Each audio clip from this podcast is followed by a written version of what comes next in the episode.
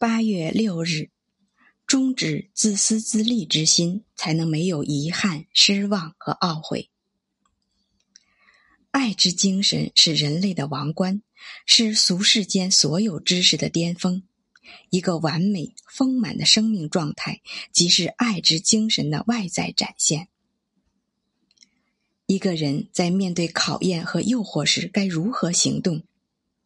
许多人自诩已经理解了真理，却继续为忧伤、失望和激情所左右。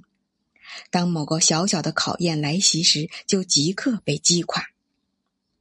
真理不是一种短暂的事物，而是一种永恒的存在。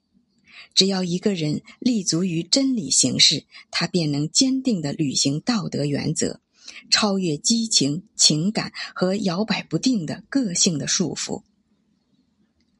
人们制定出俗世的种种教条，并将其称为真理。然而，真理是无法被制定的，它不可言喻，它超越了任何智力范围内的理解。只有通过实践，才能感知它；只有通过无暇的心灵和完美的生活，才能呈现它。